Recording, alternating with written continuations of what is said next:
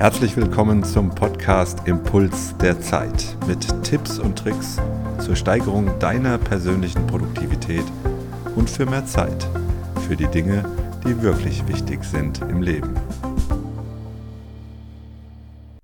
Eine weitere Hörerfrage hat mich erreicht, nämlich zur Pomodoro-Technik. Die Frage lautet, und sie ist spannend, Thilo, ich habe mir jetzt den Wecker für 25 Minuten gestellt ich habe angefangen zu arbeiten, die Ergebnisse sprießen und sprudeln nur vor sich hin. Ich bin voll fokussiert, ich bin voll konzentriert.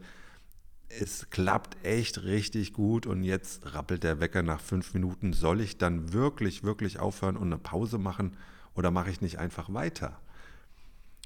Nun, meine Empfehlung ist zunächst einmal, wenn ihr das erste Mal mit der Pomodoro-Technik arbeitet, versucht es wirklich mal in 25 plus 5-minütigen Abschnitten.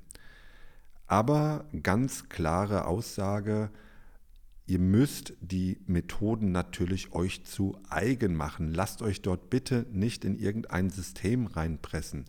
Wenn ihr feststellt, dass ihr besser 40-minütige Abschnitte einlegt, 45 Minuten arbeiten wollt, 60 oder gar 90 Minuten arbeiten wollt, dann macht es dauerhaft. Findet dort langsam euren Weg und tastet euch langsam ran und baut euren eigenen Wecker auf, baut eure eigene Tomate auf und guckt, was am besten wirklich zu euch passt.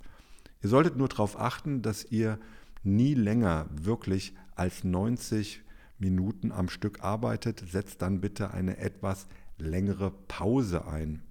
Als kleiner Richtwert kann man sagen, versucht die Zyklen immer so zu planen, dass ihr nach spätestens zwei Stunden eine etwas längere Pause einlegt, um dann vielleicht in die nächsten Zyklen einzusteigen. Aber macht es zu eurem eigenen Ding, macht es wirklich einzigartig, dann bekommt ihr die besten Ergebnisse. Ich hoffe, das hilft ein wenig. Ich wünsche dir, ich wünsche euch noch einen einzigartigen Tag. Bis zum nächsten Mal.